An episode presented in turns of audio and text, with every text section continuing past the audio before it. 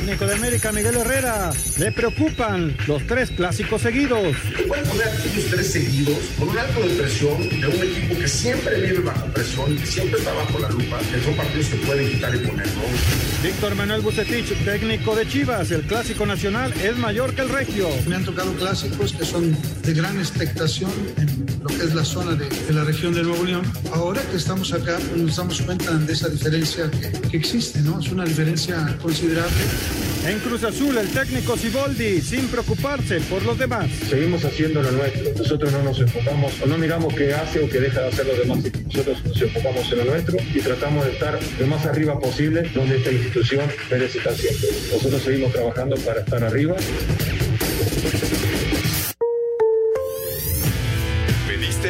Alineación de hoy. Desde el Montículo, Toño de Valdés. En la novena entrada ganan de todas las formas posibles. Es espectacular lo que están haciendo. De centro delantero, Anselmo Alonso. Eso me llena de ilusión. A mí me encanta mi fútbol, me encanta ver los partidos. En la línea defensiva, Raúl Sarmiento. Es nuestro fútbol y al menos yo sí le tengo un gran afecto y me gusta. Actualiza y aumenta tus conocimientos deportivos con nuestros expertos. Espacio Deportivo de la Noche. Estos son los encabezados en las páginas de internet. Esto.com.mx Miguel Herrera se quejó de tener tres clásicos seguidos. El Piojo se quejó sobre esta situación y señaló que es un error por parte de la federación haber hecho algo así. Record.com.mx partido contra Nueva Zelanda en riesgo por medidas contra COVID-19. Aún con la duda de saber si podría viajar a Holanda para enfrentar a la Naranja Mecánica el próximo 7 de octubre, la selección mexicana podría haber frustrado el duelo que tenía prácticamente amarrado ante Nueva Zelanda. TUDN.mx sorprenden al Benfica y lo eliminan en Champions League. El club griego PAOK se impuso en la tercera ronda de clasificación del torneo continental. Mediotiempo.com con prohibiciones y 93 juegos en cuatro meses reinicia la Copa Libertadores 2020. El torneo arranca con los duelos entre Colo Colo Peñarol y Westerman Atlético Paranaense. Cancha.com tienen su burbuja. La Serie Mundial se jugará en el nuevo estadio de los Rangers de Texas en Arlington, como parte de un acuerdo de burbuja entre las grandes ligas y la Asociación de Jugadores.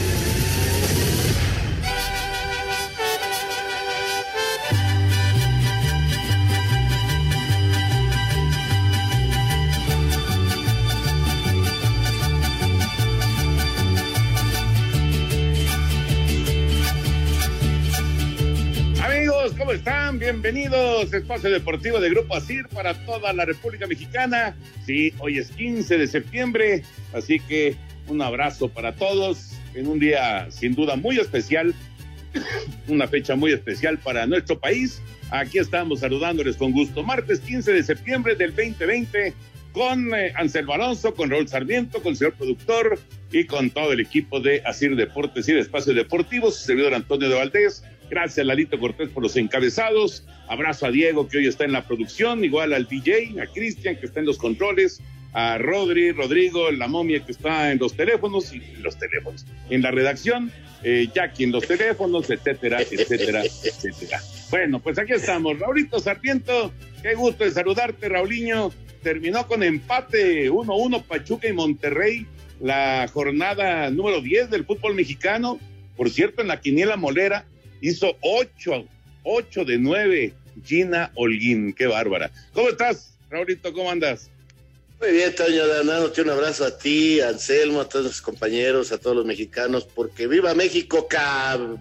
Ay, qué bonito es que sea 15 de septiembre. La verdad que, que, a mí sí son días que me gustan mucho. Eh, de repente me dicen que soy muy patriota, pues no lo sé, pero sí, sí a mí estos días me, me, gustan, aunque no sé la impresión que tengo, Toño, eh, hasta con cierta tristeza y entiendo el momento que vivimos de ahora, hablamos ya de deportes. Eh, no sé si les pasa lo mismo, es creo de los 15 de septiembre que hay menos banderas en la calle, este, las casas hoy no se adornaron, eh, hay, hay como que un ambiente así melancólico y, y yo, yo creo que hay que subirlo, vamos, vamos México, vamos para adelante y tenemos que salir adelante. Yo de verdad lo quería decir con mucho corazón, porque yo sí, sí quiero mucho, mucho, mucho a mi país. Bueno, te dije que se iban a quedar a cinco puntos el, el quinto lugar del, ¿Sí? Harto, y me dijiste, solo empatando. Pues empataron. Dos equipos que, que, no terminan, Antonio, este, de dar el paso importante y por eso están ahí. Eh, Monterrey que juega bien, que domina los partidos, pero no logra ganarlos. Y Pachuca que como que logra crecer un poquito, como que parece que ahora sí se encamina, pero tampoco logra dar ese do de pecho y, se nos están quedando ahí un poquito eh, en ese segundo convoy del campeonato mexicano que va para una parte muy importante del torneo en busca de la clasificación. ya no saludé a Rodrigo, ni a Diego, ni a Cristian, ni a Jackie, ni a toda la banda, pero como siempre les agradezco y viva México otra vez. muy bien, ahorita, muy bien. Ahorita platicamos de, esta situación que se vive a, la altura de la fecha número 10 del fútbol mexicano, que está interesante. Además viene, pues ya la etapa, la etapa de los clásicos, ¿no? Como dejaron el, el calendario, vienen los clásicos y justamente hablando de clásicos, Anselmo, eh, decía hoy Miguel Herrera, híjole, es que tres clásicos consecutivos sí me complican eh, pues la planeación de esta etapa, de esta parte del torneo. Pero bueno, así quedó y así lo tiene que enfrentar. ¿Cómo estás, Anselmo? Bien, Toñito, me da mucho gusto saludarte. Un abrazo para Raúl, un abrazo para todos los mexicanos, estén en Asir, estén afuera de Asir. Un abrazo para todos, es un día especial, es un día padre. Eh, ser mexicano es algo muy, pero muy especial. Este, tengo la, fortuna de haber nacido en este país y lo quiero, pero como a nada. Y de repente vienen los del segundo bloque, que son los que jugaron ayer y algunos más. Y, bueno, estos del segundo bloque tendrán que definir si, si, al, si avanzan o se van quedando. Y los del tercer bloque, que van a ser como del 9 al 12, eh, intentarán alcanzar a estos. Y lo de los clásicos, pues sí, seguramente Miguel ahorita está incómodo porque le vienen partidos de altísima este, competencia, pero como son todos, Toño, tampoco este, le mintieron y nada, él conocía bien el, calendario. Sí, no debe ser fácil enfrentar estos tres partidos, porque además el América siempre, siempre tiene una presión extra cuando enfrenta este, este tipo de, encuentros, ¿no? Este, y le llevan exactamente cuántos minutos y cuántos goles y tal, tal, tal, tal. Vamos a ver cómo le va al América, que sin jugar muy bien, pues está ahí metido entre los cuatro, entre los cuatro primeros. Sí, ya platicaremos de, bueno, sobre todo del clásico, ¿no? Que es el que viene este sábado eh, en, el fútbol mexicano, el clásico de clásicos, el América Chivas. Pero nos arrancamos ya con el tema de la NFL, porque ayer cerró la semana uno. Eh, el Big Ben, gran regreso después de tantas lesiones, tres pases de touchdown. Y luego, qué partido para los Titanes de Tennessee. Parecía que lo iban a tirar auténticamente por la borda, pero bueno, finalmente apareció el gol de campo de la victoria de Stephen Goskowski después de fallar tres goles de campo después de fallar un punto extra, pero a la hora cero logró responder el veterano y los Titanes le ganaron a los Broncos. Cierre de la semana uno del NP. Con dos juegos de lunes por la noche terminó la semana 1 de la temporada 2020 de la NFL de la mano de su mariscal de campo, Ben Roethlisberger, quien completó 21 de 32 pases para 229 yardas y tres pases de anotación. Los acereros de Pittsburgh consiguieron su primera victoria al derrotar de visitante 26 puntos a 16 a los gigantes de Nueva York. Además, su corredor, Ben Isniel, corrió para 113 yardas en 19 acarreos. Más tarde, los Titanes de Tennessee derrotaron 16 a 14 a los Broncos de Denver gracias a un gol de campo de Steven Gostkowski de 25 yardas cuando faltaban 17 segundos para terminar el juego. Gostkowski había tenido una mala noche ya que antes de conectar el gol de campo del triunfo para los Titanes había fallado tres y un punto extra en el partido. Sir Deportes Gabriel Ayala. Muchas gracias, Gabriel. Vamos a ir a una pausa. Antes, muy rápido, Raúl Anselmo. ¿Cómo, cómo puede hacer un, deportista, por más eh, veterano que sea, por más éxitos que haya tenido, para, para levantarse de lo que estaba viviendo el pateador de, de Titanes ayer? Porque Goskowski ganó Super Bowls con Nueva Inglaterra, eh, es un veterano que ya tiene un largo recorrido, pero cuando no, no la traes pues es, es, muy difícil, ¿no? Y, y, sin embargo, a la hora cero respondió y metió el gol de campo de la victoria. Fíjate, Toño, que fíjate que de, repente es así, la materia prima son los humanos y, y, como seres humanos pueden acertar y fallar por más experiencia y calidad que tengan. El error es parte del juego. Espacio Deportivo. Un tuit deportivo Nueva Reforma Cancha. El 15 de septiembre de 1980, el joven sonorense Fernando Toro Valenzuela debutó en grandes ligas con los Dodgers.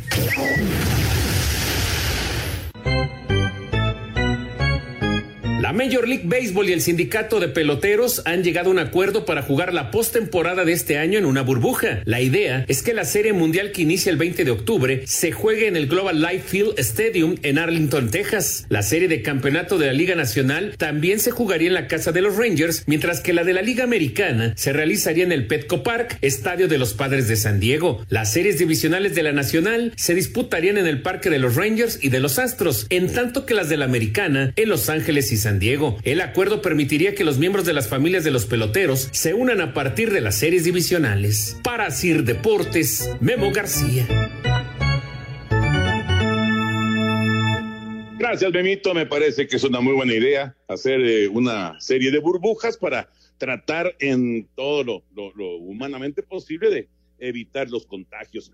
Eh, después de todo lo que ha sufrido el béisbol. Por cierto, escuchamos en el tweet informativo, sí, hace 40 años, hace 40 años, el debut de Fernando Valenzuela, el gol de las grandes ligas. Uf, 40 años ya. Anselmín, te quedaste eh, con tu idea, con eh, lo que estabas platicando de, de, de, del, del punto este que antes de ir a la pausa. Sí, nada más para complementar un poco, Toño, pues son grandes profesionales, ¿no? Y se han preparado toda la vida para momentos de enorme presión. Sí, viene de, de, de, unas fallas, pero él está preparado para eso y para presiones aún más fuertes. En el caso que le hubiera fallado el último Toño, no lo dejan entrar ni a su casa, esa es la verdad. no, claro, claro, le hubiera costado la chamba. De hecho, el, claro. el pateador de los Browns de Cleveland el domingo le costó la chamba. Ya lo corrieron, aunque ya lo contrataron los bengalíes de Cincinnati, porque tampoco crean que hay, hay muchos pateadores en la actualidad. Entonces, eh, pues eh, ya, ya lo tomaron los bengalíes y a ver, a ver qué pasa, pero sí, no, no, no está fácil y sí hay una responsabilidad enorme, ¿no? Enorme por, por eh, sobre todo porque, pues muchas veces, Raúl, son los que deciden los partidos, ¿no? No, no le entran a muchos los trancazos, pero deciden los partidos. Es importantísimo, Toño, tener un buen pateador de todas sus especialidades. Claro, se ven este, más registradas en los resultados los pateadores de gol de campo y de puntos extras, ¿no? Eh, porque van directamente al marcador. Pero los pateadores incluso de despeje son tipos este, que, tienen que saber dónde poner la pelota para darle un respiro a, tu equipo y que la defensiva no tenga que trabajar cerca de sus diagonales. Pero sí, los pateadores son especialistas y no abundan. Curiosamente tienen su técnica, no es fácil. Muchos creemos que porque le pegamos fuerte a la pelota en el soccer podemos jugar de pateador en el fútbol americano y no, no, no. Tiene su chiste. Yo sé de muchos jugadores de soccer que han ido a hacer prueba eh, al fútbol de los Estados Unidos, al fútbol americano y no, y no, este, sí podrán tener la potencia, sí podrán eh, patear un balón 70, 80 yardas, pero no tienen eh, a veces la altura, a veces no tienen la colocación, eh, el efecto para poner la pelota donde es requerido. Así que es una verdadera especialización y tiene razón, no hay muchos en el fútbol americano profesional. Eh, son grandes especialistas, Toño.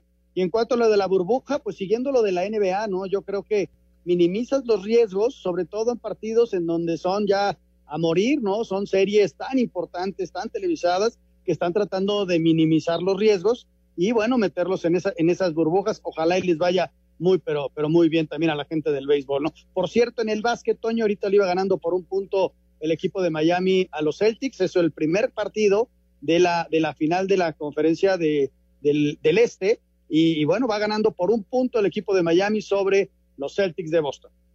Y ya le dio la vuelta, ¿eh? Ya, Celtics ¿Ya le dieron la vuelta, sí. Celtics está adelante. apretadísimo, ¿eh? está apretadísimo. ¿Eh? Está apretadísimo el juego. No, está muy parejo, muy, muy parejo. Quedan dos minutos 20 segundos, 70-69 gana Celtics, pero bueno, diferencia de un punto nada más, y ahí van en, en, el tercer cuarto, todavía viene lo más importante de ese partido y, y la definición, porque está, está cerradísimo. Y al rato entonces el de Denver contra Clippers, ¿no? A las 8 de la noche. Sí, ese es el que define ya al, al rival de los Lakers, ¿no? Cuya serie empieza hasta el próximo viernes. Así que Lakers va a tener descanso Y, bueno, pues vamos a ver quién gana hoy. Toño ha sido muy pareja, aunque de entrada se parecía que iba a ser Clippers favorito, pero Denver ya igualó la serie. Por cierto, hoy vamos a tener béisbol, pero precisamente por este partido no, no, no tuvimos béisbol. Tenemos mañana béisbol a las 12 del día en TUDN y eh, al ratito entonces en TUDN tenemos este duelo decisivo, ¿no? Este juego 7 entre Denver y Clippers. Sí, va, a estar buenísimo, Toño, va a estar buenísimo. Y, bueno, vamos a ver si Clippers puede hacer valer su condición de, favorito. Pero Denver en el último juego, estando abajo casi por 15 puntos, regresó, le dio la vuelta y bueno, dejó en la lona al equipo de Clippers. ¿eh? Vámonos con el fútbol. Venga, con el tema futbolero. Estoy viendo, Raúl, eh, Anselmo, Mr. Chip acaba de poner un tweet que, eh, bueno, se está jugando eh, Copa Libertadores. en este momento Colo Colo 2-1 a Peñarol y dice Mr. Chip que Esteban Paredes se une al selecto grupo de jugadores mayores de 40 años, segundo chileno en la lista, que han marcado en, en este torneo.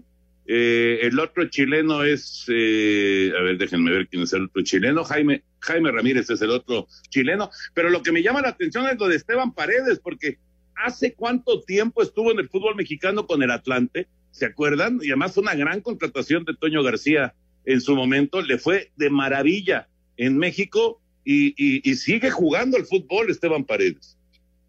Sí, lo recuerdo bien, que con tus potros, eh, Toño, eh, tipo que ha logrado mantenerse muy bien físicamente y que pues sigue jugando y sigue teniendo actuaciones importantes porque si no ya no estaría jugando definitivamente y, se mantiene ahí goleador de toda su vida eh, con un paso pues digamos discreto en el fútbol mexicano como muchas veces sucede de algunos extranjeros que son figuras en sus países o en otros lados pero en México en México el fútbol cuesta no no no es tan fácil es, es, muy complicado y, después de los 40 jugar una Libertadores debe ser complicadísimo, ¿no? Oye, a mí lo que me da gusto, Toño, es que regrese ya la Copa Libertadores. Casi más de seis meses pasaron para que volviera a disputarse, nada más para, están complementando la primera ronda de partidos. Ya en octubre se juegan octavos de final y la gran final será a principios del 2021. Entonces ya se retoma esto y también en la primera, en la fecha FIFA de octubre regresan, más bien arrancan las eliminatorias de Sudamérica, ya oficialmente lo, lo, dijo con Mebol. Sí, y por cierto, y hablando de, cosas que dan gusto, eh, han confirmado ya Alemania que regresa el público. Por cierto, hoy estaba viendo el juego del Olympique Lyon, eh, que perdió, y, y ya, hay, ya se veía bastante gente, o sea, no, no, no, no, no, no permiten llenar los estadios, pero ya se ve bastante gente en Francia y Alemania ya ha confirmado que este fin de semana que arranca la liga, eh, la Bundesliga, va a haber público en los estadios. Es un paso muy grande, me da mucha alegría, me da mucho gusto, Toño, que ya pueda ir la gente a los estadios, pero también me da cierto temor, me da eh, un poquito de, de miedo que ante estas buenas noticias y a veces el apresuramiento, entiendo por la situación económica que vivimos tan apurada, tan difícil, que nosotros en México también en poco tiempo estemos ya con público. De hecho, estoy informado de que ya existen pláticas entre la Secretaría de Salubridad y eh, la Federación Mexicana de Fútbol, buscando llegar a acuerdos, arreglos, encontrar las maneras correctas para que la gente pueda acercarse otra vez a los estadios. Yo no dudo que, ay, que a lo mejor en octubre tengamos alguna sorpresa, ¿eh? No sé si sea lo más conveniente, porque lamentablemente en nuestro país eh, esto sigue muy fuerte, pero también entiendo que hay una urgencia económica bárbara. Yo lo único que les pido es un poquito de sensibilidad y que lo vayan haciendo poco a poco, porque este, no tenemos la educación, perdón, pero es mi opinión, que tienen en otros países para poder volver de una manera eh, correcta y adecuada a los estadios. En México nos falta ese tipo de, organización, de educación, eh, para poder este, estar tranquilos de que este regreso a los estadios en el fútbol mexicano no van a ser eh, la punta de lanza de, de un problema de, más brotes de contagio. Fíjate, estaba viendo lo de Alemania, cuando desde que arranca, termina la Bundesliga, luego viene una pretemporada, juegan partidos, cuánto tiempo se tardaron para permitir esto, ¿no? Eh, por cierto, van a ser eh, personas del equipo local, evitar que entre personas del equipo visitante de arranque, ya lo vamos a ver cómo se va viendo, y va a ser paulatino, creo que van un 30, 40%. Y lo trasladas a México, y, y bueno, primero el que vaya a ir al estadio que sea responsable de lo que quiere hacer dentro de un estadio, no nada de abrazos, nada de acercarse, este, nada de ese tipo de cosas. Vamos a ver la federación y la Secretaría de Salud cuando lo permiten. Va a ser paulatino. Leía yo por ahí que te- tendría que ser, Toño, que todos los 18 equipos lo pudieran hacer o sea, para que no hubiera ventajas, ¿no? Entonces habría que ver también en los diversos estados en qué semáforo están y lo que dicen las, eh, la Secretaría de Salud local, ¿no? Pues sí, fíjate que eh, eh, ahora que mencionan esto de, de- en cuanto a México, eh, estaba leyendo que en la Liga Mexicana del Pacífico, sobre todo en el, en el estado de Sinaloa, eh, la intención es que desde el primer partido haya gente, no estadios llenos, pero que haya público en, en el béisbol invernal. Entonces, eh, pues sí, como bien dice Raúl, eh, ojalá que no sea una cosa precipitada. Eh, se entiende que eh, eh, lógicamente pues se, trata de regresar a cierta normalidad, pero no se puede no se puede perder de vista que pues esta esta pandemia no está controlada y que además pues ha, ha causado demasiados estragos, ¿no? Ya veremos cómo se van dando las cosas. Ya, ya veremos. Bueno, Pachuca y Monterrey, uno por uno, se acabó la jornada 10 anoche en el Estadio Hidalgo. Vamos con la información y platicamos acerca del partido. En un partido donde ambos equipos tuvieron sus oportunidades pero no supieron concretar, Pachuca y Monterrey empataron a uno en el cerrojazo de la jornada 10, un resultado que no dejó satisfecho a la estrategia de los Tuzos, Paulo Pesolano. Obviamente no estamos satisfechos con los puntos. El fútbol no es merecimiento, pero creo que vinieron a plantear un partido muy cerrado. Que nada, fue buen partido, sí, podía ser mejor, sí, sin duda, pero bueno, fuimos protagonistas con pelota, creo que fuimos el equipo que fuimos a buscar el resultado a todo momento, no lo pudimos conseguir. Por su parte, Antonio Mohamed reconoció que les falta todavía mucho por mejorar, aunque dejó en claro que la expulsión de Aqueloba condicionó el encuentro. No, no, no, no estamos contentos porque queremos ganar. Esa es la realidad, nos faltó un poco. Sí, siempre las incidencias provocan un cambio en la estrategia. Después tener que jugar acá en la altura con un hombre menos, mucho, muy difícil, pero realmente lo habíamos hecho muy bien porque Hugo González no tapó ninguna pelota. A excepción una de primer- no tuvo ninguna que tapar ninguna pelota en todo el partido. Lo habíamos hecho muy bien, pero no nos alcanzó, así que tenemos que seguir trabajando. Para Sir Deportes, Axel Tomán. Espacio Deportivo. Un tuit deportivo. Arroba PSB Español, el club más mexicano de Europa en el PSB. Somos amigos de México. Viva México, 15 de septiembre. Espacio por el mundo. Espacio deportivo por el mundo. El Real Madrid derrotó 6 por 0 al Getafe en su último partido amistoso previo a su debut en la Liga Española este domingo ante la Real Sociedad. John de Luisa, presidente de la Federación Mexicana de Fútbol, aseguró que las posibilidades de que la selección juegue en Europa durante el próximo año son mínimas debido al coronavirus. Diferentes medios en Holanda aseguran que el Barcelona habría llegado a un acuerdo con el Lyon por la transferencia del mediocampista holandés Memphis Depay. A pesar de tener positivos por COVID-19, Boca Juniors viajó a Paraguay para medirse a Libertad en el regreso de la actividad en la Copa Libertadores. Según información del diario británico The Daily Express, el Liverpool intentaría hacerse de los servicios del delantero francés del Paris Saint-Germain, Kylian Mbappé. Espacio Deportivo, Ernesto de Valdés. Gracias, Ernesto. Bueno, ahí hay la información del fútbol internacional. Tomamos el tema del eh, Pachuca Monterrey. Eh, Rayados vuelve a, tener una ventaja en un partido y no, redondea el juego.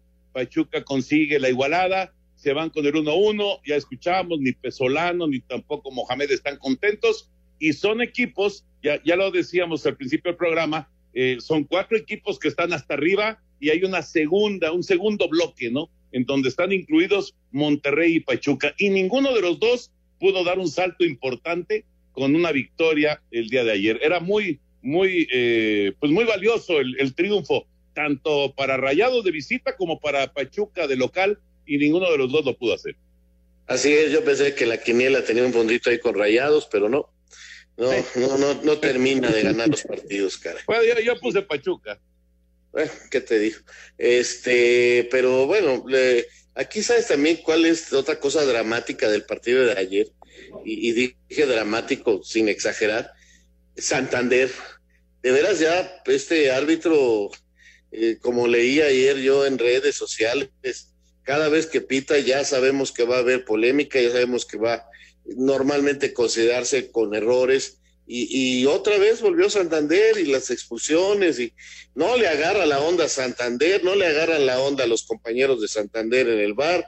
La cuestión es que sigue, sigue problemado con sus trabajos, caray. Fíjate que, que cómo se condiciona, como dicen ahí los técnicos, el, el juego con la expulsión, pero hay una jugada previa en donde milimétricamente queda, bueno, era fuera de juego porque estaba un poquitito adelantado. Si esa jugada la logra terminar Monterrey, es el 2-0 y hubiera llevado a Monterrey a otras cosas. Una jugada de Funes Mori eh, que pues yo creo que está bien marcado porque ahí está adelantado, pero híjole, se quedó a nada, a nada esa jugada. Y luego viene la expulsión, Toño, que sí condiciona a un equipo que creo que eh, no fue dueño del primer tiempo, pero fue un poquito mejor que Pachuca. Ya en la segunda parte las condiciones cambian y se acerca Pachuca, logra el empate hasta que viene la expulsión y, y yo creo que con justicia fue un, un, empate, ¿no? De dos equipos que no han dado todavía lo, lo, lo, que pues se puede esperar de ellos, ¿no? Yo creo que Monterrey va a cerrar fuerte y yo no es que lo vea candidato al título, pero yo creo que si sus jugadores este, se aplican y se concentran y, y se mete en Toño, puede ser un rival bien, bien duro en, en, la liguilla. Bueno, por plantel tendría que ser candidato, pero muy sólido al título. O sea, tiene un gran plantel Monterrey y Pachuca, eh, sobre todo de media cancha para adelante, Pachuca está eh, muy reforzado. Yo creo que los dos equipos tienen mucho chance. Los dos equipos van a estar.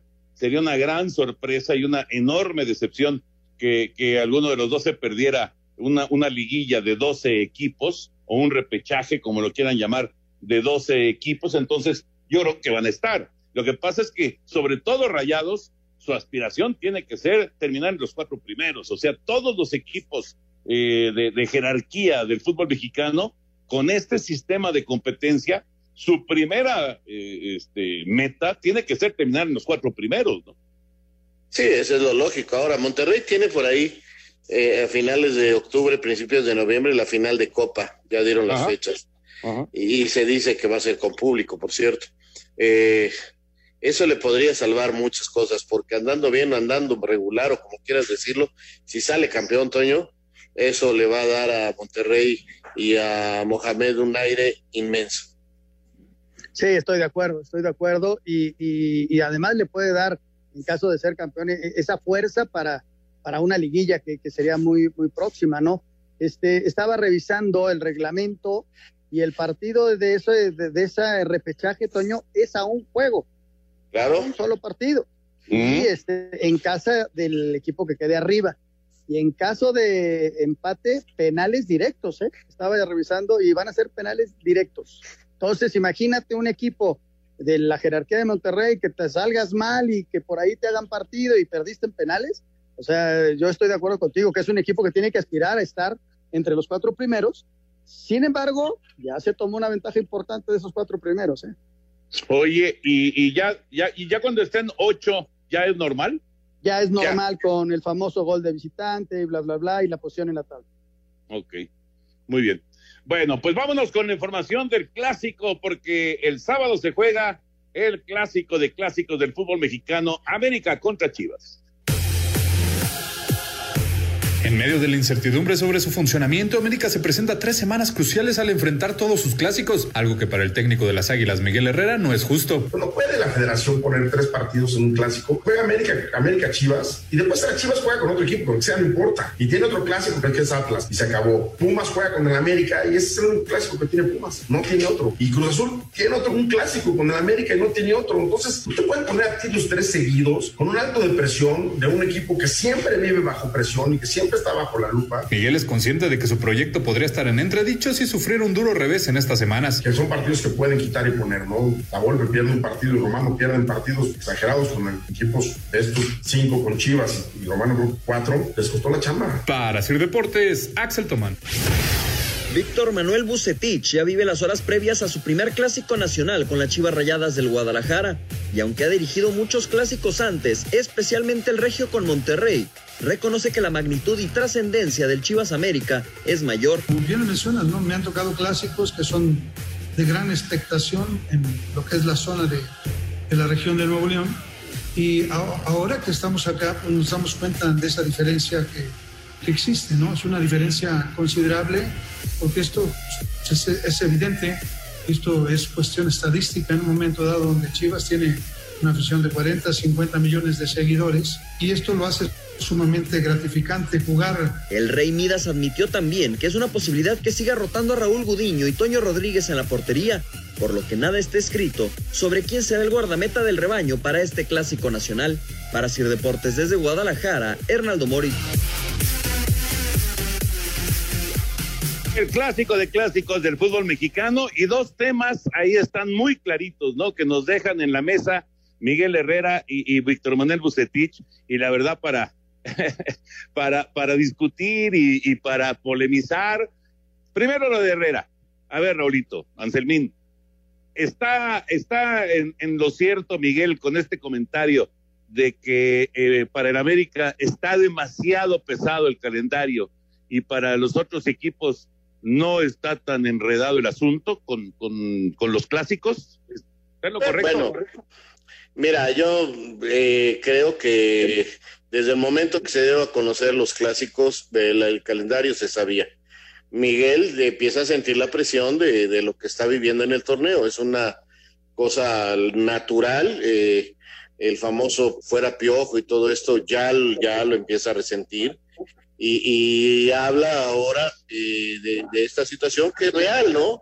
E, e, este es un torneo totalmente anormal. Por primera vez el calendario de competencia no se hace de acuerdo a una especie de sorteo que se hacía eh, de acuerdo a cómo habían quedado los equipos en el torneo anterior y, era una cuestión mecánica. Ahora sí se le metió mano directamente eh, para buscar que en la segunda parte existieran los partidos más interesantes en cuanto a público esperando poder tener taquillas, ¿no? Entonces sí se le metió mano y, y esta es una cosa histórica. América nunca, digo, en, torneos de liga, ¿eh? no voy a hablar porque van a decir que apenas en el torneo de pretemporada le tocó tu jugar todos los clásicos. No, no, en torneo de liga es la primera vez que ocurre. Eh, esto sí es eh, totalmente inaudito que, hubiera ocurrido. Y, la situación es que de alguna manera fue preparado así. Eh, esa es la queja de, Miguel, que siente la presión y que sabe que, que si no sale bien librado de estos tres partidos consecutivos y después viene León, este, sí, sí le puede costar la chamba. Por supuesto que le puede costar la chamba a, Miguel Herrera o a cualquier este, técnico. Y la diferencia está aquí en que eh, América, pues sí, contra Chivas es el clásico, pero también es clásico contra Cruz Azul y también es clásico contra Pumas. Y Pumas realmente este, no tiene clásico contra más que el América, digamos más bajito contra Cruz Azul. Eh, Chivas tiene su partido contra el Atlas, de acuerdo, pero nada más. Y Cruz Azul, Cruz Azul realmente es eh, América y quizás un poquito Pumas. Entonces, sí hay motivos para decirlo, pero yo esperaría que Miguel diría, no me gusta, pero América puedo con esto y con más como es el espíritu normalmente del americanismo, ¿no? De, enfrentar y decir, ok, esto es lo que nos toca, somos diferentes, somos los más grandes y vamos para adelante. Eso es lo que yo esperaría en una declaración de Miguel, porque siempre ha sido así, echado para adelante. Pero sí me doy cuenta que, hay presión y que lo está resintiendo. hay, hay, mucha, mucha presión y, y viene el partido contra Guadalajara, contra Guadalajara que va de menos a más, Toño, y que la duda es este, a quién va a poner de portero y luego viene Cruz Azul y Pumas, dos equipos que están en la parte alta de la tabla. No, no toma equipos que están em, mal eh, futbolísticamente. Entonces, van a ser partidos de alta competencia para también ubicar eh, eh, el América o, o, sale de ese letargo que tiene en cuanto a lo futbolístico o, o, se, va a ir, se va a ir quedando, ¿no? Contra equipos que están jugando bien al fútbol. Interesante, ¿no? Muy, muy interesante lo que viene a continuación. Pero entiendo, entiendo perfecto lo de la presión y entiendo la inquietud de Miguel, eh, pero sí, pues ya, él, él, lo sabía y todos lo sabíamos, ya, ya habíamos eh, platicado en su momento cuando salió el calendario que habían pasado todos los clásicos para Ahora, fíjate, Toño. Fíjate, Toño, si, si América logra salir bien librado de todo esto, entonces la crítica va a ser diferente, porque van a decir, lo favorecieron con el calendario. ¿Por qué? Porque no sale del DF. O sea, y juega contra Chivas y Cruz Azul en el Estadio Azteca y también contra Pumas. O sea, eh, los tres partidos van a ser en el Estadio Azteca. Si América logra salir bien de esto, van a decir, claro, le echaron la mano y entonces se va a cambiar. Pero repito, esto es América, así es América. Y, yo esperaría, yo esperaría que Miguel dijera, órale, pues voy de frente y pues, como es echado para adelante. Y hoy por primera vez lo oigo ya tratando de, tranquilizar un poquito las cosas. Eso es lo que se me hace raro a mí en Miguel y lo único que entiendo es que puede ser por la presión. Isa Callos del otro lado, nos quedó un minuto. Isa Callos, eh, al, al hacer su comentario de que el clásico América Chivas es distinto a los otros clásicos. No, Toño, es una realidad, simplemente, ¿no? Se da cuenta, y él lo sabía, pues es gente de fútbol, que es otra dimensión, porque el clásico norteño es muy importante, pero para la región, es como el clásico tapatío, es muy importante para la región. estás hablando del clásico nacional de millones y millones de espectadores. Nos vamos a mensajes y continuamos. Espacio Deportivo. Un tuit deportivo arroba séptimo guion bajo game. El francés Ben Auper hizo de todo en Roma. Tiró una botella con agua a la cancha, sacó por abajo y mandó lejos su raqueta en par de ocasiones.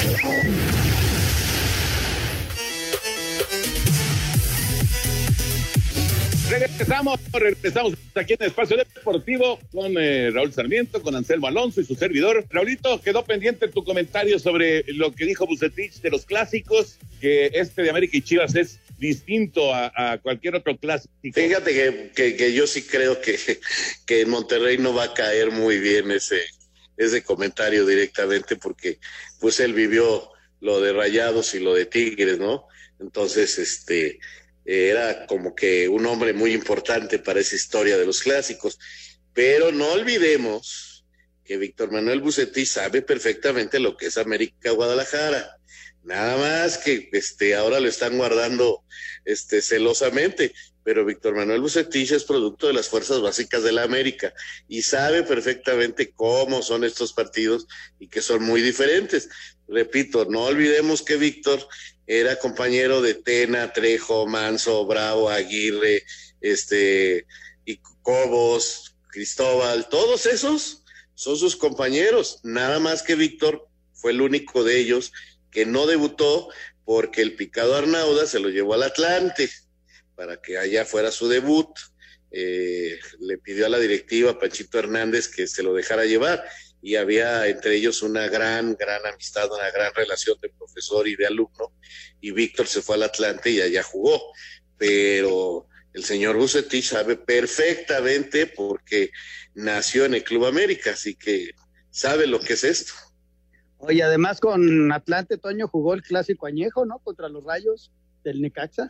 Ahora sí, ahora sí, ahora sí, este, Anselmo Alonso, me saliste con un, con mucha jiribilla. Para mí, para mí más importante que el América Chivas, con todo respeto. No, ¿sabe qué? Feliz, feliz 15, voy a dar el grito, ahorita vengo. Adiós. Voy a gritar. Voy a gritar algunas peladeces acá afuera. Vamos con los Pumas, los Pumas, el líder del torneo. Además, Pumas es el único invicto. Y Alfredo Talavera, qué torneo. Vamos a escuchar. El portero Alfredo Talavera ha sido crucial en la buena campaña de los Pumas y señala que aún tiene muchas metas que lograr en su carrera. Una, la más próxima, es quedar campeón aquí. Eso es mi meta, quedar campeón aquí con Pumas y por consecuencia se van a muchas cosas como selección y jugar un mundial. Para mí eso en lo futbolístico sería algo increíble. Y las cosas que han salido me han mostrado que el cielo ya no es el límite porque el límite nosotros lo ponemos nada más, es la mente lo que este, nos dice sí o no. Entonces, pues di que sí, ¿por qué no? O sea, ¿por qué no decir que vas nuevamente a la selección? ¿Por qué este, eh, no pensar en jugar un mundial? Para Sir Deportes, Memo García. Gran historia, Raúl Anselmo. Qué gran historia la de Talavera. Hace unos cuantos meses escuchábamos eh, entrevistas con Talavera que seguía en Toluca y, se sentía incómodo y, se hablaba de su salida eh, y que si eh, estaba causando problemas ya en el grupo y demás. Y ve nada más lo que pasó, llegó a Pumas y como anillo al dedo, o sea, extraordinaria actuación, está convertido en, en una pieza clave del equipo de Lilini, están en primer lugar, eh, eh, ya habla con este optimismo de, ir al mundial, o sea, muy bien, ¿no? Talavera, muy bien. Fíjate, Toño, que, a veces la vida te presenta así situaciones que no te imaginas lo, lo, bien que te puedan venir. Él en Toluca vivió una situación ya muy complicada, eh, sale del equipo por una situación política, a su suegro, ¿no? A su suegro lo habían corrido, eh, se hablaba de grupos internos, de que él manejaba cosas, y, y, repito, el problema de su suegro fue, fue político, totalmente interno ahí, y entonces ya no tenía cabida. Y, y lo que parecía una triste salida le libera de todas las presiones, se vuelve a concentrar en lo suyo y está entre los mejores dos o tres porteros de la temporada sin lugar a dudas. Espacio Deportivo. Un tuit deportivo. Arroba otra cara deporte. Tony Lesnar, jugador del Hamburgo, perdió los estribos durante una entrevista. La razón, un hincha de las gradas le insultó y Lesnar paró la conversación con los medios para dirigirse al fanático con golpe.